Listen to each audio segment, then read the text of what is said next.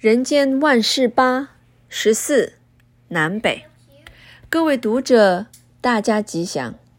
东西南北是代表不同方向的空间，在南北的空间之中，有一些有趣的说法，略述如下：一、南征北讨，过去的帝王常常用武示威，当他对南方发动战争，叫南征。对北方用武叫北讨，看起来征与讨类似，实际上略有不同。过去在中国，南方的民族比较温驯，国家用兵只在征服他们，只要他们臣服，也就既往不咎。北方的民族性格比较凶悍，经常入侵掳掠，国家就用兵讨伐。所谓吊民伐罪，也就是说，不只要征讨，还要处罚他们的罪过。二，南腔北调。偌大的中国，南方人讲话有南方的口音，北方民族讲话有北方的腔调。所以，当南方人遇到北方人，相互对谈，就叫南腔北调。意思是说，各说各话，各自表述。不过，南腔北调纵有不同，也是无伤大雅。三，南遁北渐，这是禅门的掌故。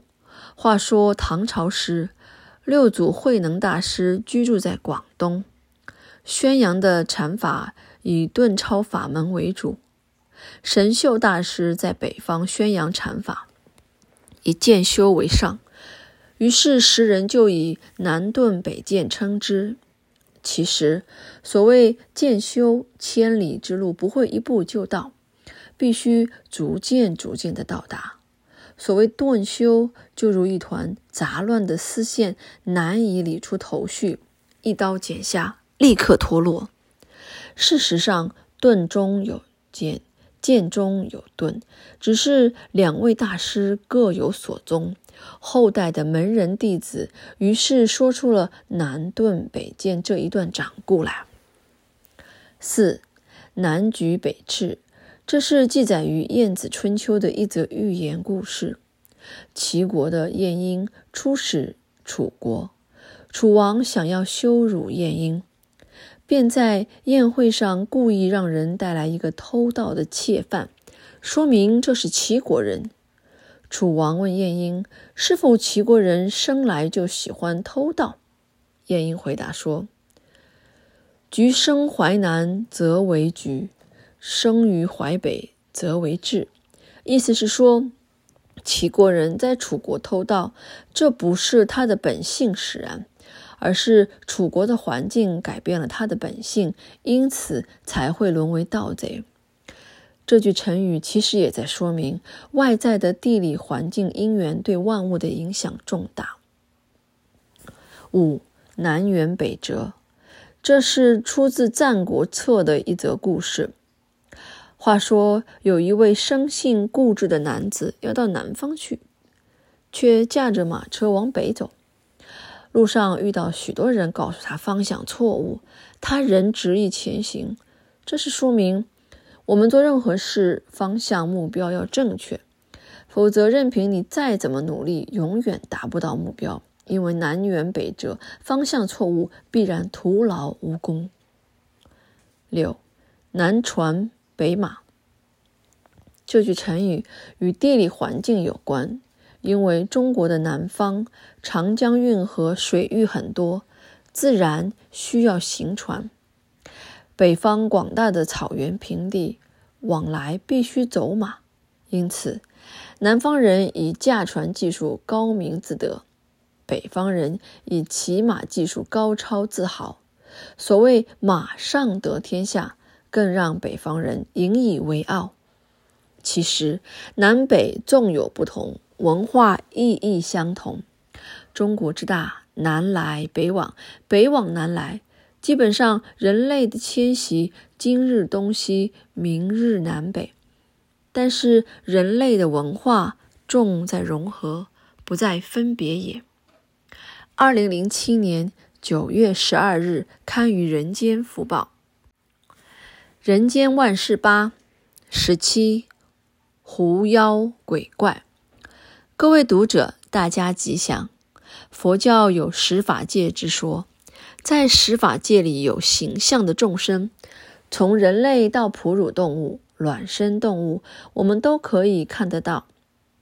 例如人、牛、马、羊、狮、虎、熊、豹等，都是哺乳动物。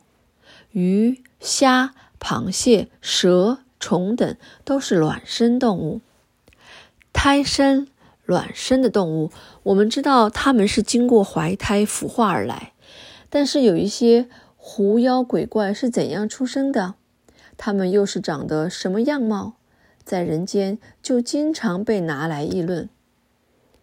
在十七世纪的时候，蒲松龄先生写了一本《聊斋志异》。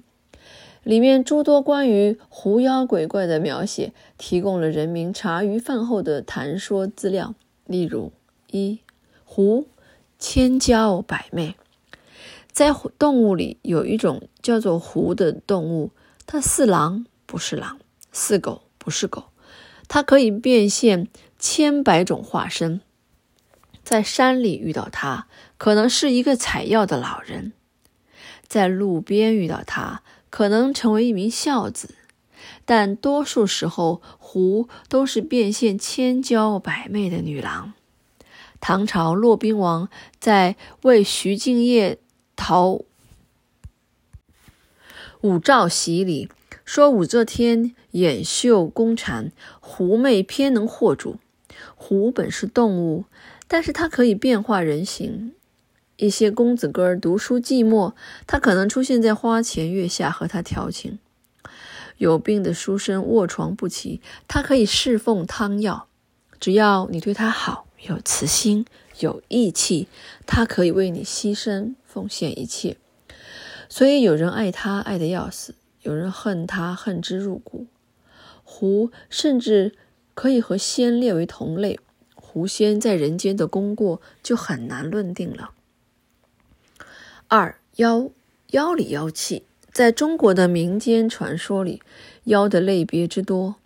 例如牛魔王、铁扇公主是妖，蜘蛛精、蛤蟆精是妖，白娘娘、小青是妖，山间里的王妹鬼王都是妖。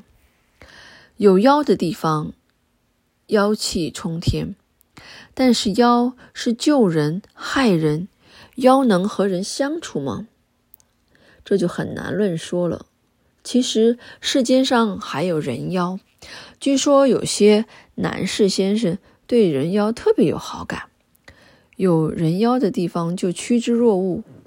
妖是变态的众生，人要做人妖，这是变态的心理。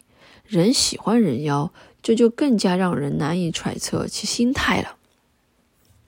三。善恶莫测，鬼有善有恶。在佛经里讲到鬼类众生，有无财鬼、少财鬼、多财鬼。一些有德的鬼，死后还可以为神。所谓鬼神，世间上的神，大多有鬼死后升任为神。鬼也不一定可怕，有的些妈妈叫小儿小女为小鬼。妻子昵称丈夫为死鬼，可见鬼也是可爱的意思。不过，鬼给人印象还是负面的居多。例如，赌钱的叫赌鬼，酗酒的叫酒鬼，好色的叫色鬼，懒惰的叫懒鬼。社会上的鬼可就多了。另外，中国人以为人死以后会变成鬼，所以要给予超度。其实，人死之后可以升天，或者再来世间做人，也不一定都会下堕为鬼。四怪青面獠牙，怪兽怪物，怪就很可怕了。在水边忽然冒出一只水怪，青面獠牙；在山巅忽然遇到一个怪物，凶相丑陋。不管你如何胆大，见到怪物不得不怕。怪。因为古怪不正常，不通人性，不分是非善恶，等于世间上的人行事不按牌理出牌，不正常，我们就说他作怪了。有的人做人不像人，我们就说他是个怪人。做人还是正常为好，千万不要当个人见人嫌、人见人怕的怪人。二零零七年一月一日，刊于《人间福报》。